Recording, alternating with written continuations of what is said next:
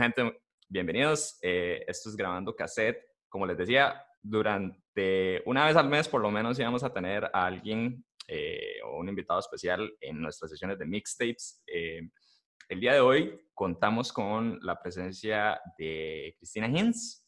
Cristina Hins es... Hola. Hola, Cris. No, Cris, gracias por venir. Eh, bueno, ¿qué se puede decir de Cristina? Eh, es asesora política, especializada en violencia de género, ligada a movimientos feministas, eh, investigadora sobre temas de, de igualdad o desigualdad de género, escritora, especialista también en relaciones internacionales, ha sido profesora. Pero bueno, ¿qué más nos puede contar Cristina sobre, pues, sobre sí misma? Eh, entonces, hola Yas, eh, muchísimas gracias primeramente por la invitación y pues ya les pido disculpas así por mi español. Eh, te olvidaste a mencionar que yo pasé muchos años ahora en Brasil, entonces así como que digamos que mi español se queda un poco eh, contaminado, digamos. Es un portuñol Entonces, que llamamos. El portuñol, el portuñol eh, a, a veces eh, se sale un poco pronunciado así, digamos, pero bueno. No, se preocupe. Eh, pues sí, yo soy sí, investigadora académica, asesora política, eh, yo escribo artículos académicos, artículos periodistas. eh, um, generalmente, ¿no? Yo actúo en el campo de derechos humanos, de derechos de las mujeres, eh, um, violencia de género y cada vez más también así, violencia policial, violencia policial de género, legislación de armas, comercio de armas, entonces eh, esas temáticas así eh, como que bien eh, eh, actuales, ¿no? que dialogan así con, muchas, con muchos asuntos ¿no? que no son digamos, limitados ¿no? a la realidad brasileña o a la realidad latinoamericana, ¿no? Como que también encontramos esas discusiones todas, ¿no? En Estados Unidos, en las Filipinas, y también son cuestiones que dialogan, ¿no? También con, con Alemania, con Francia, ¿no? Con la cuestión así, comercio de armas, ¿no? De, de dónde, de dónde compran, de dónde vienen, Sí. ¿no? Exactamente. Eh, sí. entonces, es- sí, yo hago esas cosas eh, y bueno, yo tengo así una relación bastante longa y especial también con Costa Rica, ¿no? Entonces, sí, eh, yo creo que ya sí, nosotros nos conocemos casi 20 años ahora. Casi, casi 20 años. Sí, fue pucha. No, Se oye, se eh, oye fácil, pero no, es demasiado tiempo. No, es, es un número así que yo pensé ahora, pero nosotros nos cono- conocimos cuando, yo así como dos, 2003, ¿no? 2003, no, Sí, 2004. 2004. 2004. 2004. Sí. Eh, pues, ok, 16 años, todavía somos jóvenes, ¿no? Redondeado, redondeado son 20 años, ¿verdad? Pero sí, en el, en el lejano 2004 recuerdo esa, esa, esa oleada de gente de AFS que llegó al colegio. Entonces, Sí, sí. parte de esa oleada estaba, estaba usted. Pero después de ahí, eh, o sea, tal vez si le contamos a la, a la, a la, a la audiencia, más o menos, ¿qué la llevó usted a, a, a dedicarse, digamos, a llegar y decir, eh, me encanta toda esta parte, digamos, todo lo que está más ligado a cuestiones de derechos humanos, desigualdad de género, política internacional, eh, estudios latinoamericanos, eh, de economía latinoamericana. Eh, ¿Qué la llevó a esto? Y también por qué, por qué Brasil como, como, como, base de, como base de operaciones suyas, digamos. Ujú. Pues yo tengo que decir que realmente para mí, eh, o comencemos con el inicio, ¿no? Así, para mí Costa Rica fue realmente el primer país donde, donde yo tuve la- el privilegio, ¿no? De eh, realmente conocer una realidad ¿no? de otro país. Yo soy alemana, ¿no? Eh, al fondo, ¿no? Entonces, así, yo, yo hice un intercambio cuando tenía 16 años. Eh, y entonces así como que eso realmente eh, cambió mucho, ¿no? Así como que como yo veía las cosas en el mundo y la noción así que yo tengo, digamos así, sobre el lugar de donde vengo, Alemania, Europa, ¿no? Y también así esa noción de, digamos así, lugares desarrollados subdesarrollados, sabe? Essa dicotomia, assim, que para mim começou a se desfazer com essa experiência, assim, em Costa Rica, que conheci, assim, como que tantas pessoas, assim, incríveis e extremamente inteligentes, eh, y comencé a me atentar más a esas cuestiones ¿no? postcoloniales, toda esa economía global, eh, que también yo no aprendí mucho, digamos, en el colegio en Alemania. ¿no? Claro. Entonces así comencé a cuestionar muchas cosas y así me quedé como que muy curiosa de esa eh, experiencia sabe, que, me, que me proporcionó así una visión del mundo así mucho, mucho más complexa, ¿no? Claro, claro. Lo que realmente normalmente las personas en, en Alemania o Europa son expuestas. Entonces, así después yo, quis, eh, yo quería conocer más y otros países, entonces así para mí Brasil era como una opción, eh, no sé, eh, obvia, yo quería aprender otro idioma, entonces, ah, portugués, ¿no? Entonces, así yo fui a Brasil durante la universidad, ¿no? y acabé me quedando. si usted quería algo bien complejo. o sea. así, ¿no? Que, que, comencé así a hacer yoga en la playa o esas cosas, ¿no? Sí, sí, sí, yo, hice, yo, hice, un intercambio en la universidad Ajá. y estaba haciendo eh, una pasantía, una práctica eh, en una fundación política. Después me ofrecieron trabajo y después yo comencé eh, a trabajar para el Fondo Amazonia. Eh, entonces, así yo, yo, ya directamente entré en esa, en esa área de, de, derechos humanos, en ese mundo de ONGs, esas cosas.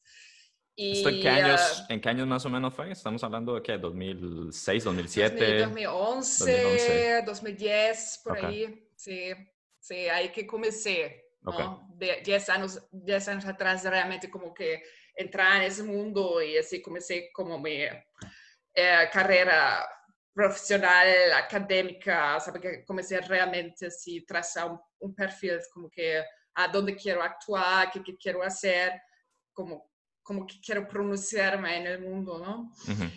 Y uh, eh, yo tengo realmente a decir también que así, esa experiencia, yo, yo viví así casi 10 años en Brasil, actualmente estoy, estoy en Berlín, uh -huh. eh, pero para mí fue así fundamental y cuando digo Brasil, de verdad yo, yo hablo de Río Janeiro, porque sí, Brasil también cada canto es como una realidad totalmente Exacto, diferente. Es, eso era lo que le iba a decir, digamos. si, si, si, usted encontró muchas diferencias en un país como Costa Rica, era algo tan chiquitito, o sea, Brasil era un campo experimental buenísimo porque cada, cada estado es un país distinto.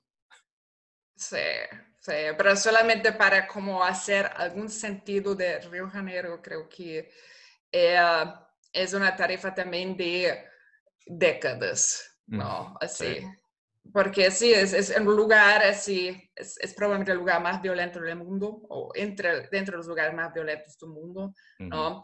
Eh, en términos de violencia policial, ciertamente es el lugar más violento del mundo, ¿no? Solamente el año pasado, como que policía mató más de 1.800 personas, ¿no? Sí. Es más que la guerra entre Líbano y Israel en 2007. Ujú. Entonces, así, es una, es una realidad, pero como que tan complexa, ¿no? Que, que estás así como que en una ciudad así lindísima, con playa, la, la, la, la, la, y con, ¿sabes? Como así una oferta cultural súper rica y con, con historia, eh, ah, sí. Em, pero así, como que de cualquier canto en la ciudad siempre se escuchan, se escuchan tiros, ¿no? Y Ujú. que tienes una noción que, que, que la vida como que es una cosa muy...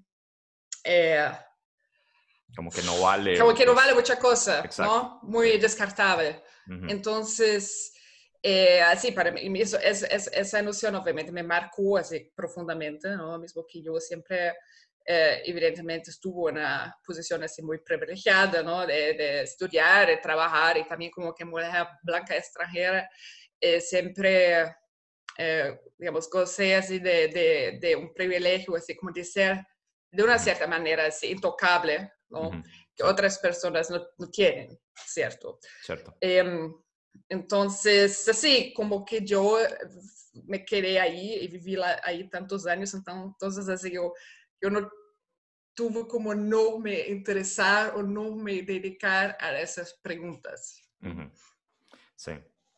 No, súper entendido. Y, no, y, la, y la, la, experiencia pues ha sido bastante rica, digamos, para, para usted en este caso a la hora de enfrentarse, como, como bien decías, con esa dicotomía en donde venía de una, de una Europa, pero igual, igual tampoco venía de una, de, una, de una ciudad pues tan grande, ¿verdad? esto, esto lo voy a decir, pero yo sé que lo voy a decir mal. Eh, Tübingen o Tübingen, o no me acuerdo, algo así era que se llamaba tu ciudad o donde había estudiado o algo sí. así. Entonces, no, no, pero mira, ese es, ese lugar donde, donde yo estudié, donde hice mi bachelor. Ajá. Así, yo de verdad, Tübingen tiene como 8 mil, 80 mil habitantes. Yo de verdad, yo soy de una ciudad, bueno, no una ciudad, de un pueblito, un pueblito. se llama Bunkensen. Ah, ok. No, tiene, tiene mil habitantes. ¿no? Ah, ok. Yo siempre, yo siempre digo, ah, tiene más vacas que gente viviendo. es como Turrialba, lo mismo. No, no, cuando yo viví en Torrealba, para mí ya fue así, una experiencia así de, de, de, una experiencia casi urbana. ¡Wow! Muy bien, no, yo, yo, no, yo no estoy mintiendo, así, sí.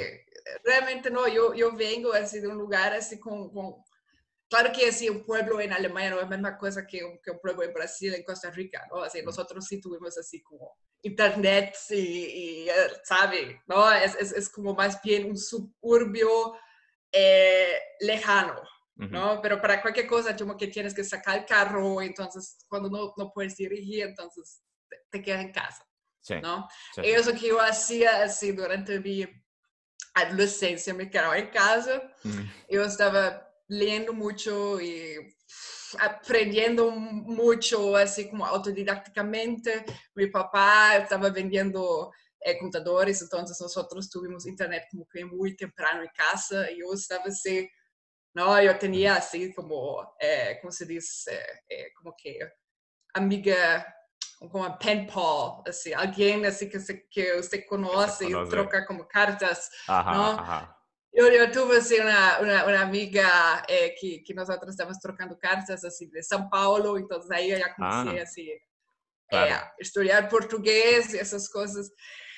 Pero sí, sí, como que yo, yo vengo así de un lugar así en el nada, así, no, yo, no de una familia pobre ni nada así, pero en un lugar así donde realmente no tuve mucha oferta de nada, ¿no? Ujú, Sí. Entonces, así, para mí siempre fue muy eh, importante, siempre fue mi, mi, mi mayor sueño, sueño, así como viajar y ver otras realidades y Ujú. escribir y o como que, no sé, pe- pensar sobre el mundo de una forma un poco más complexa, ¿no? Claro. Claro. No, sí, el, el hecho de poder este, expandir y ver esos diferentes puntos de vista, ¿verdad? Que pueden tener las, las personas, digamos, alrededor del mundo sobre, sobre ahora, ¿verdad? Temas tan, tan, tan comunes, ¿verdad? Y tal vez dejando un poquito eh, de lado la, la realidad brasileña, que después vamos a, a- a tomarlo. eh, ahora enfocándonos tal vez en algo que definitivamente nos está impactando a todos, que es el, el- el tema del COVID. Eh, este último, eh, no sé exactamente si es como un artículo o un, o- o un dossier, ¿verdad? De diferentes artículos eh, sobre cómo el COVID a, a nivel mundial debería tener como, como este acercamiento, digamos, como este approach, ¿verdad? De una manera más eh, intersectorial femenino, ¿verdad? Que eso es como lo, lo- lo planteabas. Quizás si nos cuentas un, un- un poquito al respecto, cómo fue el haber este, podido, digamos, hacer toda esa eh, investigación y ya luego eh, el escribir eh, este, estos, estos artículos, ¿verdad? Sí. Sí, em, yo en- conjuntamente con, con Isadora es una eh, brasileña, eh, francesa, Peruana, francesa. peruana. no, es como una chica que tiene tres pasaportes así. ¿Cuál le sirve? ¿Este, este o este? Me avísame cuál le sirve. Sí, sí, sí. Pues nosotras, nosotras hicimos un, un dossier, eh, organizamos y editamos un dossier para la Fundación Rosa Luxemburgo, ¿no? Ujú, eh, que eh, tuvo como principalmente dos objetivos, ¿no? Nosotras queríamos como que primeramente eh, lanzar la luz como sobre las experiencias así de mujeres y principalmente de mujeres en países del sur global durante esa pandemia, ¿no? Ujú. Porque eh, ciertamente son esas experiencias que si no fuera por como que un dossier de ese, de ese tipo, jamás llegarían a, a, un conocimiento en Europa, por ejemplo, ¿no? Jamás serían discutidas eh, en la media mainstream. Entonces, así, ¿no? Nuestro primer objetivo fue como que eh, tentar eh, tratar de amenizar un poco ¿no? esa, esa, esa digamos así, uh, desigualdad ¿no? en el tratamiento mediático ¿no? eh, de experiencias en esa pandemia. Y el segundo punto, tal vez más importante, ¿no? que también queríamos eh, mostrar, demostrar, eh, como que mujeres en el mundo entero como que resisten ¿no? y hacen esos, esos, esos trabajos ¿no? de, de, de liderazgo, de ayudar a sus comunidades, a defender sus derechos que, que, siempre hacen, ¿no? Pero que en esa pandemia todavía tal vez lo hicieron más y con, con, con más urgencia, ¿no? Y con, con, con ¿sabe? Con, más eh, eh, necesidad de improvisar. Um, entonces, sí, era, eran como que esos dos objetivos, ¿no? Y entonces así nosotros eh, entramos en contacto y pedimos recomendaciones, así como de defensores de derechos humanos, de periodistas, de eh, eh, em, sindicalistas, ¿no? activistas ¿no? De, países del mundo entero, del sur Uruguay, y nos quedamos con una colección que, yo creo que es como muy rica eh, de, de, experiencias y de autores de, de países súper diferentes. Entonces tenemos como Brasil, claro, Jordania, Zimbabue, Filipinas, India, Argentina y Ecuador, ¿no? Claro. Y uh, entonces... Bastante ecléptico, digamos. eh, no, eso era exactamente la idea, ¿no? Era exactamente la idea. Y así por mí, nosotros todavía pudiéramos así expandir e incluir como que más países, pero claro que también era un proyecto pequeño y que, que, que, no, así nosotros, nosotros no, no, tuvimos ningún planeamiento como anticipado, ¿no? Como nadie en esa pandemia, ¿no? Entonces, no, no, nadie, sí vamos a hacer eso, sí, ok, ¿no? pero está bueno que haya sido así, así documentado y, y, como bien decías, ese montón de, de, países que se tuvieron que reunir, pues era necesario porque hay diferentes variables pues, demográficas claves eh, que se van a tener, digamos, durante, durante la pandemia, ¿verdad? Y que, no, y que podemos tener como ciertos puntos claves, pero no en todo lado va a afectar de la misma manera, ¿verdad? Sí, no, y, y assim, que também assim, vês muito claramente no, que um, em diferentes países certas, um, sabe, também há diferenças assim, muito, muito eclatantes na maneira como que é possível manifestar-se politicamente militar.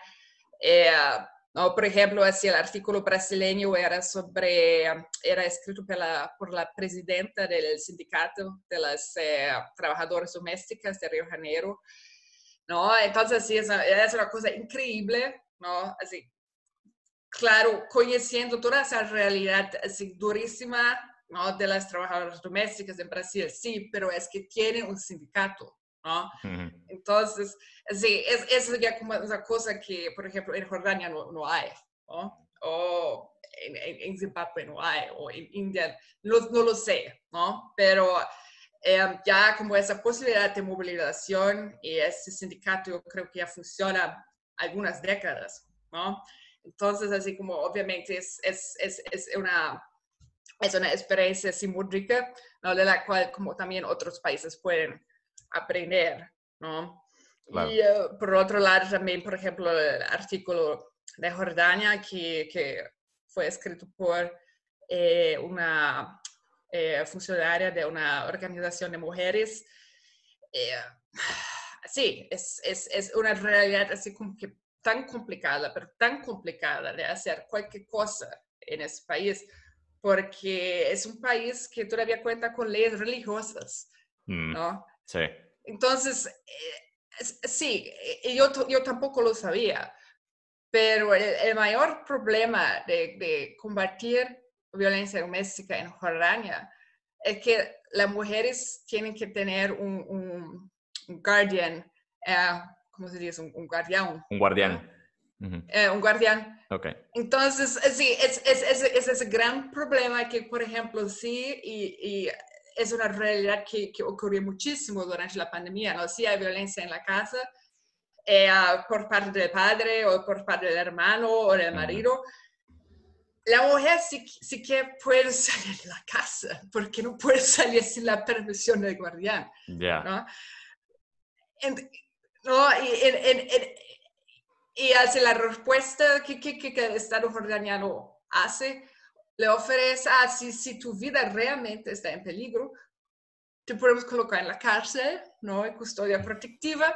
No. Ahí el problema está resolvido para todo el mundo, ¿no? Entonces, así, ¿sabe? Que como que personas que actúan, ¿no? En la organización de mujeres en esas circunstancias, ¿no? Eh, entonces, así, nosotros estamos extremadamente agradecidas, ¿no? Que esa chica, Udal Zubi, eh, tuvo, eh, tuvo así, el tiempo y sobre todo el coraje ¿no? de escribir sobre esto eh, y lo publicó con su propio nombre, ¿no? entonces, así, ¿no? así, para mí fue un privilegio muy grande así, poder aprender de esas, esas experiencias todas, ¿no? Y así, sabe, hacer tal vez mi pequeña parte en, sabe, tornar esas historias un poco más, más conocidas, ¿no? Porque así, de esas realidades, así, nadie, nadie lo sabía, ¿no? es, es, es, es, algo que, yo nunca leí sobre eso en la, en la media como que mainstream. Sí, no, es, algo que probablemente no, no vaya a ser tan, tan vendible, que, digamos que pueda llegar a ese tipo de, de espacios, ¿verdad? Lo que es la, eh, lo que son las cadenas, ¿verdad? Ya más fuertes, los noticieros más fuertes, pues no van a, no van a tirar este tipo pues, de, pues, de reportajes, ¿verdad? Eh, de hecho, a nivel, digamos, de Costa Rica también en el seminario universidad, que es periódico de la Universidad de Costa Rica, eh, había un, hay un, hay un, hay un reportaje en donde se, se habla, digamos, o que se maquilla esto del, del quédate en casa, entonces, al quedarse en casa, lo que hace, eh, lo que decía eh, Silvia Mesa Pelufo, para citarla bien, este, en, un, en, foro organizado de la Red Feminista contra la Violencia hacia las Mujeres, pues dice que también hace eso, ¿verdad? Que no hay, genera, obviamente es como un, un, daño colateral, ¿verdad? O, o, algo, o algo que se dispara, como bien decías, va a estar muchísimo más cerca, no puede salir y, igual aquí no es que hay un guardián, pero probablemente siempre va a tener tal vez, no sé, un esposo agresor o un hermano, un primo, un vecino, lo que sea, y que no hay mecanismos como para que, o, hay mecanismos, pero si estás dentro de la casa va a ser más difícil que ya llame a algún organismo para poder colocar alguna, eh, alguna denuncia o la dirección va a ser muchísimo más lenta porque la prioridad está enfocado a no propagar la, la enfermedad. Entonces eso crea esa, ese, ese, esa barrera, ¿verdad? Para que entonces puedas denunciar a la persona, pero aún así estás, está bien, estás tratando de salvar a, a, alguien, digamos, de la enfermedad, pero le estás exponiendo a otra cosa, a, otro tipo de violencia. Sí. Eh, no, y siempre, así, en ese contexto, ¿no? De, de, de, esa pandemia, ¿no? También siempre surgen, ¿no? Esas narrativas como que bastante militarizadas inclusive, ¿no? Nosotros, no, nosotros estamos en como que guerra aquí contra el virus, ¿no? Entonces necesitamos que la, sí, ese discurso, ¿no? Pero ¿qué, qué, qué hace eso, ¿no? Que la población tiene que ser obediente, ¿no? Y como que esas demandas así, ah, esas mujeres aquí aguenten, ¿no? Que nosotros estamos aquí en un campo de batalla, ¿no?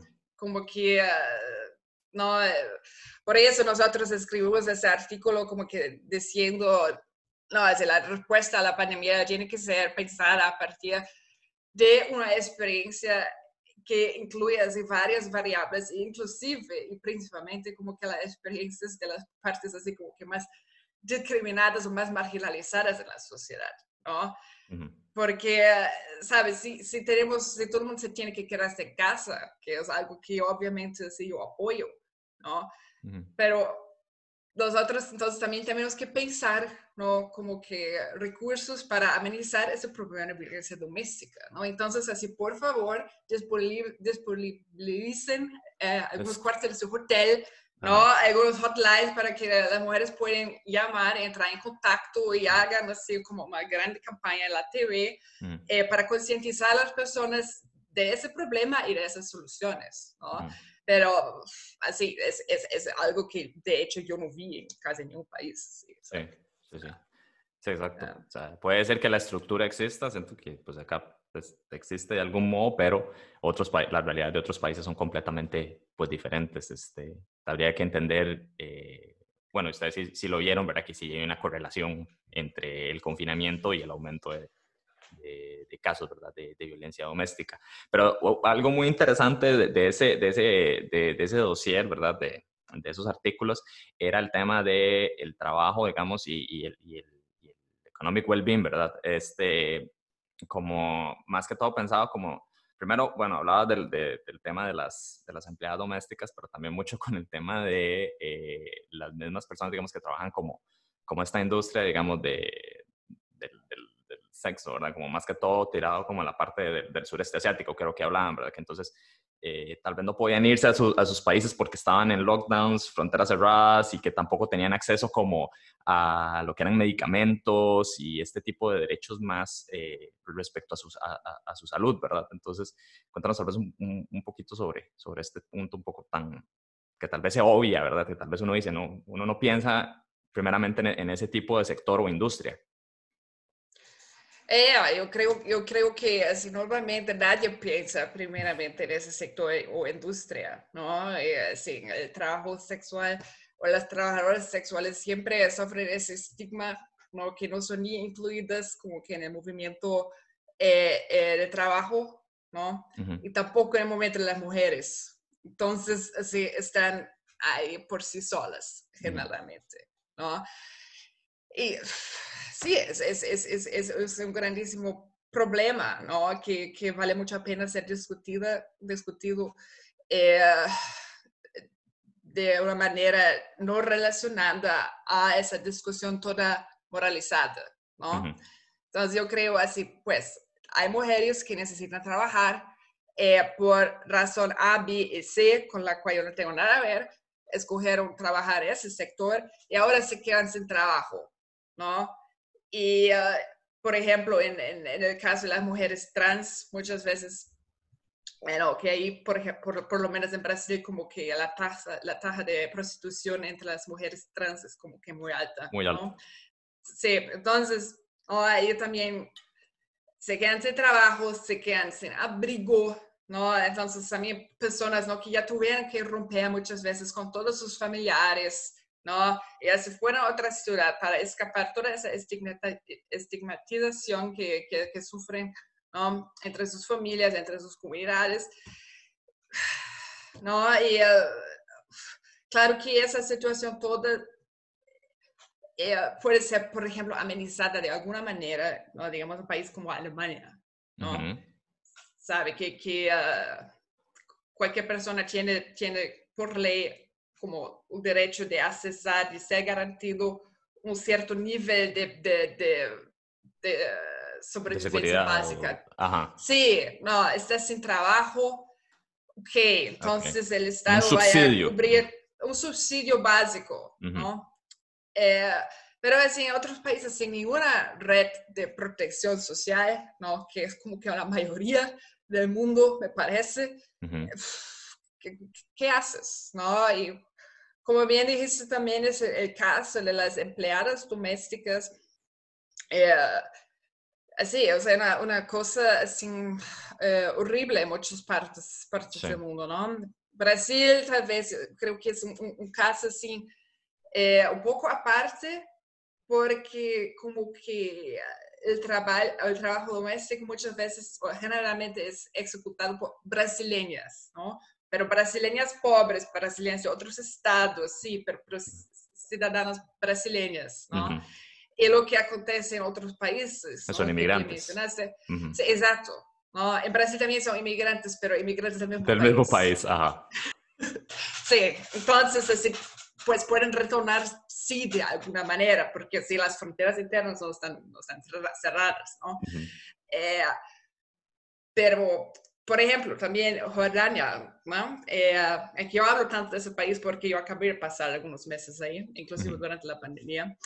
Eh, Muy bien. El aeropuerto está, está cerrado hasta hoy. Hasta hoy. Wow. Los, hasta hoy. Entonces, así, hay, es una realidad así que, que, que, no te puedo dar como que números eh, eh, oficiales, digamos, ¿no? Porque la media también, eh, el gobierno también, también abafa como que toda la, todo el reporte mediático, es un tema que, que no quieren investigar, que no quieren reportar. Lo maquillan un Pero, sí, exacto. Pero la cantidad de, de, de, de personas, sobre todo de las Filipinas o Etiopía, eh, que están como que en, haciendo esos pedidos así desesperados en la internet o hasta en la calle, ¿no? Como que pidiendo trabajo, cualquier trabajo, pidiendo dinero, ¿no? Porque está en la situación que su contrato acabó y el aeropuerto está cerrado. Entonces, no pueden trabajar ni volver. ¿no? Sí, sí, sí, no, prácticamente le limita. Y la media también no, no reporta y es, es, es, un problema así como que muy grave. Todavía si estás en un país donde eh, no tienes los, los, mismos derechos, no, no tienes derechos ciudadanos. Claro, claro, y tras de eso, como, como bien dice eh, usted, que no son visibles, digamos, nadie, nadie en la opinión popular está hablando de ellos, entonces muchísimo menos. O sea, ahí prácticamente le estás apagando pues todo, todo derecho, tanto trabajo como a vivir de una manera pues, eh, pues un poquito más digna. Eh, pero bueno, esto por, por ese lado. Y, digamos, ahora sí, volviendo tal vez a, a, los primeros, es como para entender una línea de tiempo, este fue como lo más reciente. Y luego de ahí vienen atrás pues todo lo, todo lo que tiene que ver con temas de política, militarización policial, eh, pelea contra las drogas eh, y otro montón de cosas que utiliza tal vez el, gobierno brasileño, o que viene siendo el gobierno brasileño desde la salida de Rousseff, ¿verdad? De todo el tema del impeachment a la fecha. Y ahí usted también hizo varios, de los, varios, este, se llama? Varios artículos investigativos al respecto. Tal vez si nos, si nos cuentas un poquito sobre, sobre eso. Sí, pues los otros grandes proyectos, digamos, que estoy haciendo eh, primeramente mi doctorado, ¿no? mi tesis, que es sobre eh, violencia policial de género o violencia policial contra la mujer eh, en Brasil, más, más específicamente en Río de Janeiro, ¿no? que es el caso así como que más, más grave. Um, Sí, así, es un tema, como ya te dije, así que, que yo acabé me dedicando porque, en fin, es, es, una realidad como que de la cual no, no se puede escapar viviendo en Río de Janeiro. Em, y otra vez como, como alemana y también con toda esa, eh, todo ese histórico, ¿no? Que nosotros tuvimos en nuestros países, ¿no? Eh, yo pensé, no, yo no quiero ser la persona como que cierra los ojos a lo que está aconteciendo aquí todos los días, ¿no? Em, entonces, así, okay, lo que estoy haciendo ¿no? es, es, es investigar ese tema que eh, es también bastante invisibilizado, ¿no? Infelizmente, sí, tanto en la academia, ¿no? Y también en el activismo, ¿no? Eso es un poco, poco parecido también con Black Lives Matter, digamos, ¿no? Que así, toda esa lucha contra violencia policial, así como que generalmente la imagen que se tiene de violencia policial es como que, ah, un, hombre negro y asesinado por la policía, ¿no? Y es también así lo que, lo que te dije anteriormente, la policía de Río Janeiro año pasado mataron más de 1.800 personas, ¿no? Pero la gran mayoría de hechos son hombres, ¿no? Entonces, así cuando hablamos de violencia policial en Brasil, yo creo que en el mundo, eh, así estamos hablando sobre eso, entonces mi intuición fue como que cuestionar esa, esa narrativa así bastante unilateral ¿no? Eh, y preguntar así sobre, sobre las experiencias específicas femeninas ¿no? Eh, con, con, violencia por parte de agentes, agentes de, Estado. ¿no? Entonces, así, lo que yo eh, descubrí hasta ahora, ¿no? lo, que, lo que yo desenvolví hasta ahora, si yo puedo decir eh, bueno, yo hice sí, una, una investigación eh, mediática, ¿no? así que, que fue reportado en la media. Yo también hice una investigación de, de, casos así que llegaron eh, a las cortes, son como que poquísimos, ¿no? Y yo lo que todavía tengo que hacer es hacer algunas entrevistas en campo, ¿no? Claro. Para, eh, lo que era programar para hacer ahora, pero bueno, corona, entonces eh, yo tuve que me reestructurar un poco en Ujú. ese sentido, ¿no? Pero así los, los primeros resultados, así digamos, de mi tesis son, no, violencia policial contra la mujer es así como profundamente diferente de violencia contra policial contra hombres, ¿no? Eh, se manifiesta así de, de una manera así mucho más eh, sexualizada en primer lugar, ¿no? Ujú. Entonces así, en- en- digamos como en vez de, de apretar el gatillo y matar a la persona, lo que hacen con las mujeres, ¿no? Comienza así con, con asedio, ¿no? Eh, lo que acontece mucho en Río Janeiro son invasiones en domicilio, ¿no? Durante Sí. operaciones policiales. eh, en esas- Un abuso del poder, entonces. Sí, no, total, total, total. Pero lo llaman como caballero de, caballo de Troya, ¿no? Caballo de Troya. Entonces, sí, entonces como que eh, en una operación, en una favela, ¿no? En un- claro, que es siempre un bar- barrio muy pobre, claro, eh, en barrios ricos no harían eso, ¿no?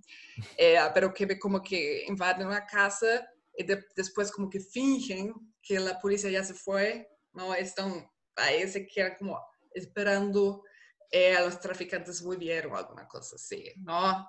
Muchas veces quedan horas o días, ¿no? En un domicilio, ahí con la familia toda así como que se encerrando en el bañero, ¿no? En Ujú. el baño, y con, con, con, con cinco o seis policiales así fuertemente armados, ¿no? Entonces, en ese contexto también siempre, siempre acontecen así violaciones y eh, robo, ¿no? Danificación del patrimonio y cualquier otro tipo de, de eh, violencias, ¿no? Que realmente, normalmente no son reportadas, ¿no? Porque Ujú. las personas quedan con mucho miedo. ¿no? Claro.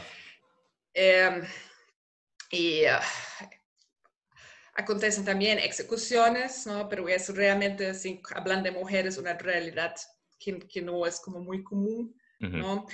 Y un problema que tenemos mucho también en Río de Janeiro eh, es cuando niños ¿no? son matados por la policía, ¿no? Eh, generalmente dicen como que fue accidente, ¿no? Que fue una cosa, ah, porque nosotros estamos ahí en un medio de la operación, no sé qué.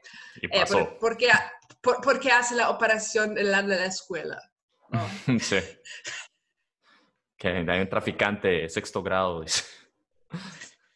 No, es, es, es una cosa así horrible, así leer esas historias como que, ¿sabes? Niños así como que con uniforme de colegio Ujú. y, y también así hay que entender que esa realidad de guerra constante como que eh, coloca a las personas en una situación que, que como que, que se acostumbran, ¿sabes? Ujú. para ellos como que eso es normalidad.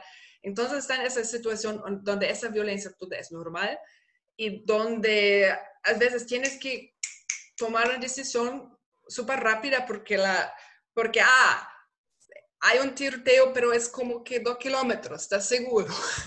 ¿No?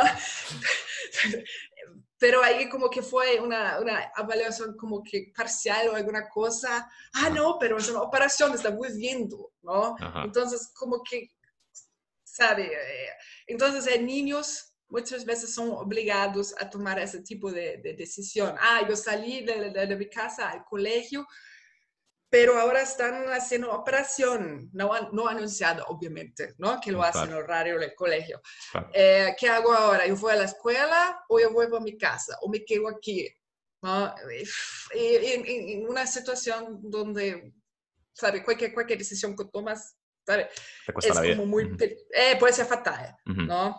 Entonces, eh, es también una, una realidad así como recurrente que eh, nunca fue investigada como que sistémicamente, académicamente, ¿no? Ujú. Eh, ciertamente hay muchas organizaciones así de derechos humanos, né? Eh, organizaciones comunitarias de las favelas y muchos periodistas, activistas así extremadamente corajosos, ¿no? que, Ujú. que narran y coleccionan esas experiencias.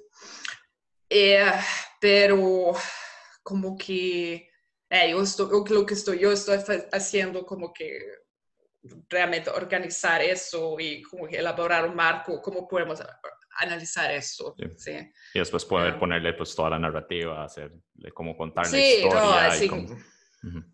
Eh, sí, no, mi motivación así siempre es como que eh, crear datos ¿no? científicos claro, claro. Eh, para, para, para, para, presionar a las autoridades. ¿no? que esté bien fundamentado. Sí, sí, sí. Eh, otra cosa que estoy... Ah, sí. No, no, no, no, no lo, lo, lo, que le iba a preguntar más que todo es, que me pareció muy interesante es el, es el, tema de cómo, cómo han flexibilizado, por ejemplo, temas de políticas de acceso a tener armas y la cantidad de armas que puede tener cualquier ciudadano, ¿verdad? Que básicamente los requisitos los bajaron un montón y, y es súper sencillo. Es como llegar a ir a comprarse un televisor o comprarse cualquier cosa. Eh, cómo también eso puede meter más presión a todos estos datos que nos estabas, que nos estabas diciendo, ¿verdad? ¿Cómo los puede, eh, cómo, cómo, has visto si hay una, que si se ha agravado tal vez la situación a partir de este tipo de políticas? No, claro, ciertamente, sí. Como que Bolsonaro tomó el poder eh, hace no tanto tiempo, ¿no? Para nosotros parece como eternidad, ¿no? Pero la verdad, es, la verdad es que no, ¿no? Entonces, así, todavía no tenemos como datos para medir ese impacto de una manera eh, científica, digamos, ¿no? Pero, mira, así, claramente, así, eh, armas de fuego ¿no? tienen un papel, tienen el papel principal eh, en violencia en Brasil. ¿no? Así, yo creo que 70% de los homicidios eh, de los hombres son cometidos con arma de fuego, con mujer, con, contra mujer, creo que es menos, creo que es 60%, ¿no? que mm. es todavía la mayoría. Sí, sigue siendo alto. Sí, y claro que ahí todavía podemos complicar el, el cuadro un poco y decir, la, en su mayoría las víctimas de violencia de armas de fuego son, son, son hombres negros, ¿no? O mujeres negras, ¿no?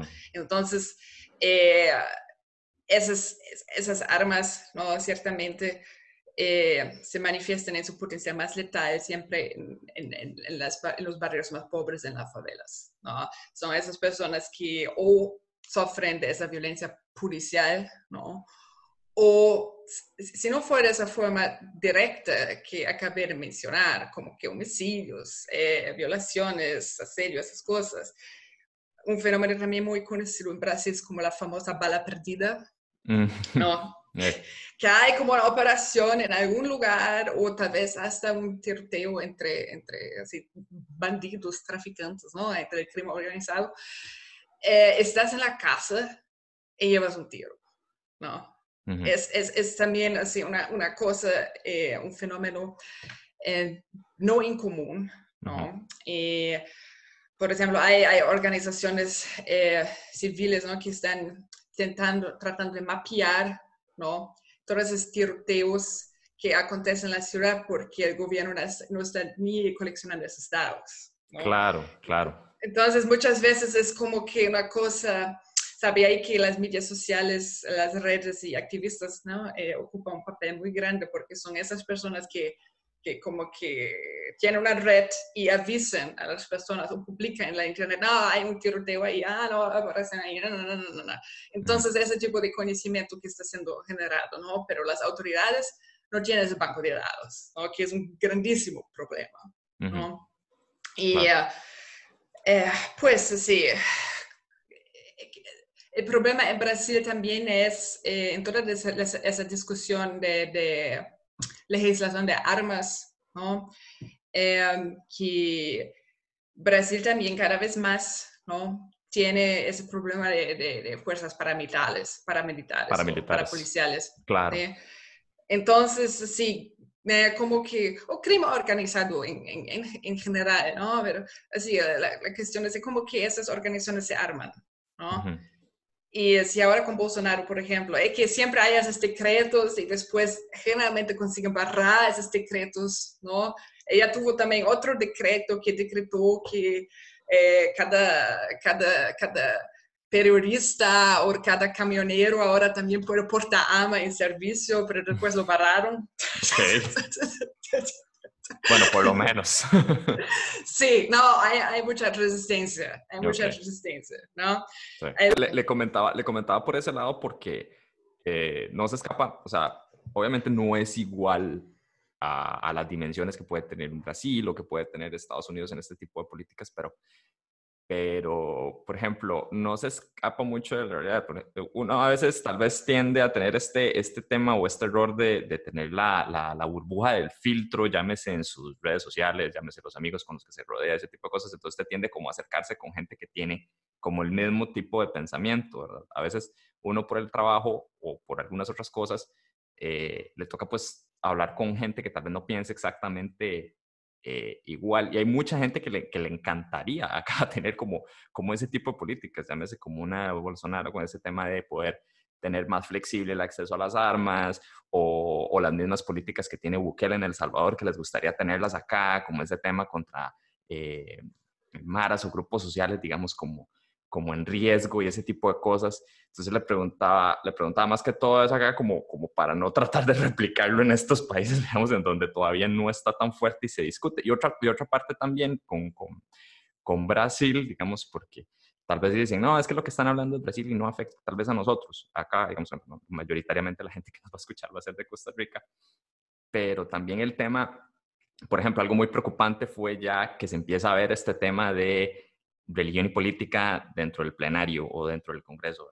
El, tener un grupito ahí fundamentalista de X religión va a llegar a afectar a, hacer las decisiones, ¿verdad? No, no podemos tomar eh, los canales políticos como un púlpito para, para predicar, ¿verdad?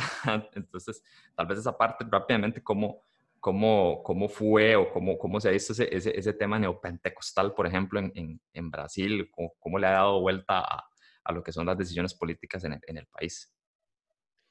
Sí, no, es una pregunta muy buena porque yo creo que dialoga así, muchísimo con, con, lo que hablamos antes, ¿no? Que así, en Brasil tanto, digamos que las fuerzas o la presencia política neopentecostal y también la presencia política de, de grupos de lobby armamentista, ¿no? Uh -huh.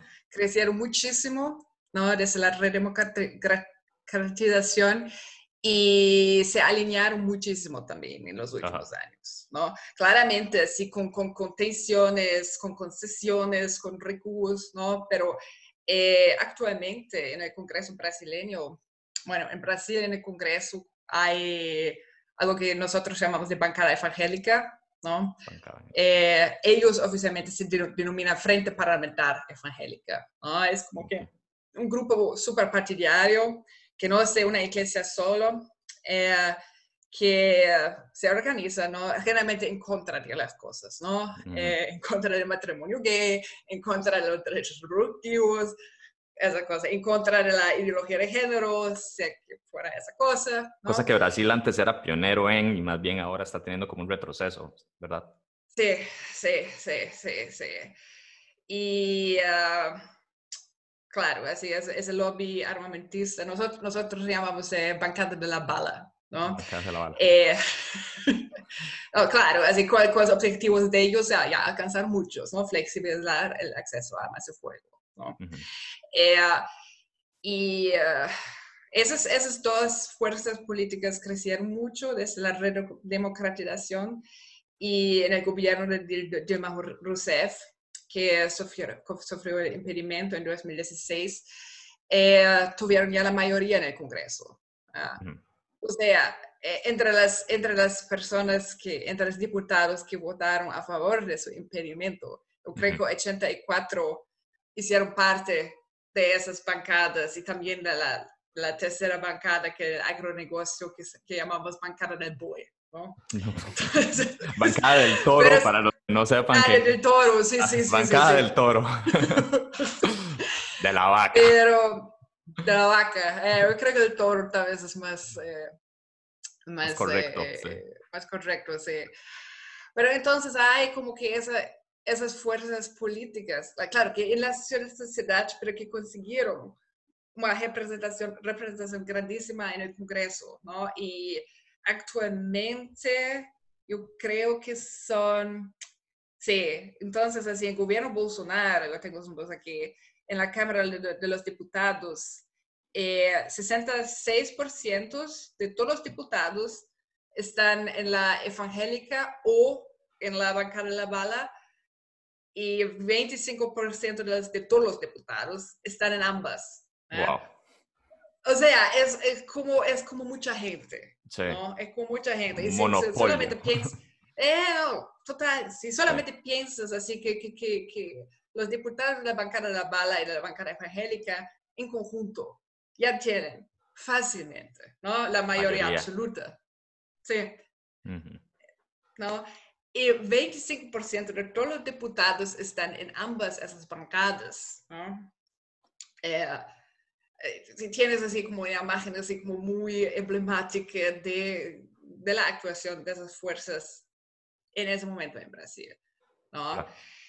Y eh, sí, así para otros países, pues yo creo que sí, Brasil también está ahora pagando un precio ¿no? muy alto ¿no? para toda esa política de, de miedo, ¿no? Ujú. que, que no, no solamente como que los gobiernos conservadores o de extrema derecha como Bolsonaro ¿no? están promoviendo ¿no? ese, miedo, ese miedo del pobre, ese, ese miedo negro de la favela, ¿no? que ah, hay que protegerse, hay que protegerse, hay que amarse, ¿no? esas cosas. Nosotros versus es- ellos. Ujú. Sí, ¿no? Si nosotros no nos protegemos, nos van a asaltar, nos van a robar y esas Ujú. cosas. Pero es una narrativa nueva, ¿no? Eso es una narrativa como que extremadamente antigua, eh, de la cual básicamente todos los políticos de todos los partidos, de la izquierda, de la derecha, hicieron uso. ¿no? Claro. Entonces, la seguridad pública es un, es un tema como transversal en Brasil, ¿no? Y esa, ese miedo, yo creo que ese, ese miedo del otro, ese miedo del pobre, del negro, ¿no? Eh, yo creo que eso también ¿no? dialoga mucho con, con, con esa bancada evangélica, tal vez, no sé, no sé, ¿no? Pero obviamente como que hay así valores en común, ¿no? Que se encuentran en esa defensa de la vida, ¿no? Claro. O armada o rezando, ¿no? Pero vamos, vamos, vamos a defender O armado rezando. O, o ambas cosas al mismo tiempo. ¿no? Sí, pistola en mano y por el otro lado una estampita de, algún, de alguna virgen o algún dios, una cosa así. Sí. Ah, yo creo que Costa Rica como que es un país que no es tan desigual ni tan violento cuanto Brasil. Brasil, por lo menos no lo era, ¿no? Así, la última vez que, que yo visité, así me dijeron que ahora está un poco más peligroso, así, no Sí. sé. Sí, sí, sí, claro, los niveles han, han incrementado un poquito, ¿verdad? Obviamente no, no a ese tipo de niveles, pero digamos, lo, lo más preocupante es que si hay señales de diferentes países que vean cómo están, es tratar de no replicar esos modelos, ¿verdad? Y, y, y, pucha, se ve, se ve como que, que más bien a veces gana como ese pensamiento, pero no, no, o sea, Costa Rica sigue siendo como, como tal vez ese um, un poco más tranquilo, ¿verdad? Si lo comparamos con estándares de los mismos países de la, de la, de la región, ¿verdad? No, no tenemos que irnos como tan largo o, o extrapolarlo, eh, pero sí, sí se ve que ha habido un cambio, obviamente, como en temas eh, femicidios, eh, cuestiones, digamos, como en, eh, en, sus políticas, digamos, de fronterizas, cosas por, por, por, ahí. Entonces, yo creo que también sirve como ver estas realidades de otros países para que, como, como decimos acá, agarremos para nuestro saco, ¿verdad? Que, que podamos tomar eso como un benchmark y, y, y, ver qué es lo que queremos y qué es lo que no queremos. Eh, bueno, Chris, ya, ya, nos hemos pasado un poquillo de tiempo, eh, pero ha sido súper rica la conversación, la verdad, este, está súper, eh, súper interesante. Pero, digamos, acá tal vez como para ir dándole, dándole un pequeño cierre, un, un par de preguntas. Es como, como, una, como una pregunta dividida en tres preguntas, digamos. Como cuál, es, ¿Cuál es su visión de, del futuro, verdad? Viendo todo, todo este tema, ¿verdad? Eh, y cómo vemos el, el, el, papel de la mujer y demás grupos en riesgo, ya sea por un tema eh, sociocultural, racial o por, una, o, o, o, por su preferencia sexual o lo que sea. Este, y qué mecanismos podemos utilizar como, como sociedad mundial para tratar de reducir estas brechas que hemos visto de, de cuestiones de desigualdad, como este tipo de, de, de movimientos en donde eh, sí se hace como, como muy notables, pero ¿qué, ¿qué, más podemos llegar a hacer para dar un poco más de acción y no solamente hacerlos visibles, sino poder darles como una, una solución para un futuro? Sí. Bueno, Sí, yo, yo siempre, yo siempre, yo siempre soy optimista, ¿no? Pero, Bien. pero sí, no es un optimismo así, eh, digamos, mal informado uh -huh. o no, yo, yo, yo escojo sí, ser optimista, ¿no? Es como que una, una opción política, tal vez, ¿no? Porque yo creo que si nosotros ahora estamos así como solamente leyendo es, todas esas noticias eh, pésimas generalmente, ¿no? Y, em, inmoviliza mucho, ¿no? Y yo creo que, yo creo que las barreras de hecho no son, no son ni tan grandes, ¿no? Tenemos que, eh, que nos acordar también que en 2013, por ejemplo, en Brasil hubo manifestaciones de masa que eran de carácter muy progresivo, ¿no? Entonces, ese movimiento todo ahora también más bien que es un backlash conservador, ultraconservador, ¿no? Pero hay muchísimas otras fuerzas en la sociedad también, ¿no? Como que hay un movimiento feminista, así que es como que súper vivo y súper activo y uh, que está como en la, en la, punta de lanza así, de la defensa de la, de la democracia, ¿no? Hace casi cinco años, ¿no? Ocupando ese protagonismo, ¿no?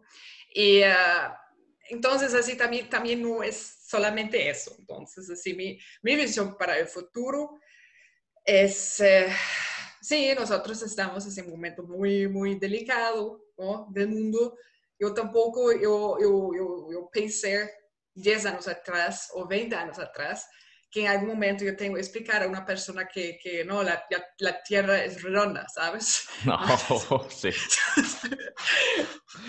y las vacunas también. sí, exacto. Yo, jamás pensé que, que, que, llegaría, ¿no? que, o que, ese tipo de, de, discurso y ese tipo de personas ¿no? llegarían a ocupar fuerzas, eh, cargos de poder, cargos políticos y era una cantidad tan grande que, que tendría electores para esas personas. Yo, yo, jamás lo habría pensado, ¿no? Pero es la realidad hoy, ¿no? Entonces, así, yo, yo, así, yo sé que no, nosotros vamos a tener, tener, que luchar muchísimo en los próximos años. Los próximos años no van a ser fáciles, no van a ser esa cosa eh, uh, linda, relajada, ¿no? eh, pero, así, yo, yo, yo yo me recuso a tener miedo a saber ese, ese, ese, ese bando de idiotas. es ok. No, hay otro no, realmente, no, no, sinceramente, sinceramente no me, me recuso, ¿sabe? De, de temer eh, e, ese tipo de gente que, que, que, que, desconoce la importancia de las vacunas y que, que carece así, de, de, de conocimientos así, básicos de la geografía, como por ejemplo que la Tierra no es plana. ¿no? Entonces, no, yo creo que nosotros, ¿no? Y nuestra generación que también es todavía joven, ¿no? Y nosotros tuvimos el privilegio, ¿no? De pasar por muchos años cuando las cosas parecían que estaban mejorando, ¿no? Y que estamos así progrediendo y que... que eh, creo que nosotros sí tenemos la responsabilidad ahora de luchar, sí, ¿no? Pero va, a demorar un poco, pero creo que no tengo ninguna duda, uh, ninguna duda que ninguna vamos a ganar. No. muy bien, muy bien. No, no, está, está, está muy bien y eso está para, para que lo apliquemos pues, pues en todos los campos, ¿verdad? Llámese de la parte eh, de justicia social o, o brechas en temas a nivel político. Hay muchos, siento yo que, que, que, hay muchas oportunidades, pensando más bien en este, en este tema, digamos, de que el, de que el mundo globalizado como uno, digamos, podemos utilizar también como muchos temas de, de tecnología para poder influenciar y poder mover masas, pero de manera tal vez correcta, ¿verdad? Como para generar ese cambio que estás diciendo. Bueno, por ejemplo, uno, uno, uno, de los mecanismos buenos son como, como este, tipo, este tipo de artículos o investigar un poco más a nivel, a nivel digamos, de su propia área, su nivel regional. Puede, se puede empezar por chiquitito, puedes empezar por tu barrio, después ahí va la comunidad y después ahí un país. Y como dice usted, está en nosotros el ahora, o nos toca a nosotros el poder este, ver cómo, cómo enmendamos este, este futuro. Este, Y bueno, Chris, no sé, no sé si, por ejemplo, eh, bueno, ya hemos hablado de tus artículos, hemos hablado de, de las investigaciones.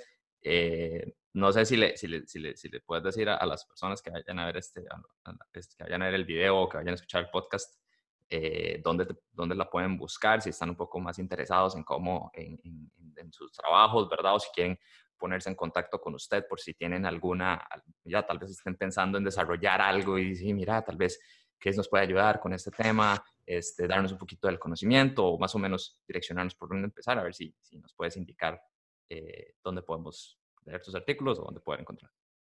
Sí, mira, yo creo que la manera más fácil de encontrarme es en el Facebook. Entonces, sí, eh, ningún problema si quieres eh, compartir como que mi, eh, mi dirección, ¿no? Y también tengo LinkedIn, esas cosas, pero yo generalmente yo soy un poco más informal, entonces así yo, yo comparto más cosas en, en, en Facebook. Y pues también el dossier de lo cual hablamos eh, está disponible a través de la Fundación Rosa Luxemburgo. Eh, entonces también si, si, si, quieres, si puedes, también puedes colocar el link y... lo, colocamos ahí abajo. no, yo súper yo super me alegro así en recibir preguntas y, y dudas y eh, críticas sobre, sobre mi, trabajo, así me alegro muchísimo si alguien eh, se toma el tiempo de comprender un poco eh, de lo que hago, ¿no? de ese mundo. Sí. Listo, buenísimo. Eh, bueno, gente, yo creo que estamos por acá. Otra vez agradecerte, Cris, la verdad. muchísimas, muchísimas gracias por el tiempo. sé que obviamente usted está pues, bastante ocupada en todos los temas. y bueno, la dejo eh, allá domingo, ya que son como las, ¿qué? Las 8 de la noche son allá. Una 8, 8. 8. Sí. Buenísimo. Ahora voy a salir a beber mi cerveza. muy bien, muy bien. Estamos finalizado ahora. Así tiene que ser, veo, o, o, hubiéramos sacado una cerveza y nos lo hubiéramos tomado, porque aquí está haciendo un calor. Este, no crea, yo creo que aquí mejor lo hubiera llenado con cerveza esto. Este, próxima vez. Próxima, vez. La próxima vez es correcto. Bueno, ya, muchísimas gracias de nuevo. A vos, muchísimas y, Me encantó mucho estar aquí en ese espacio. Vamos a divulgar más ese podcast y hasta la próxima. Bueno, hasta la próxima, Chris. Que estén muy bien. Ya saben, pueden buscarnos en Instagram como Grabando Cassette o en su plataforma de podcast favorita. Ahí van a salir como los links y también, en, obviamente, en YouTube. Que estén muy bien. Chao.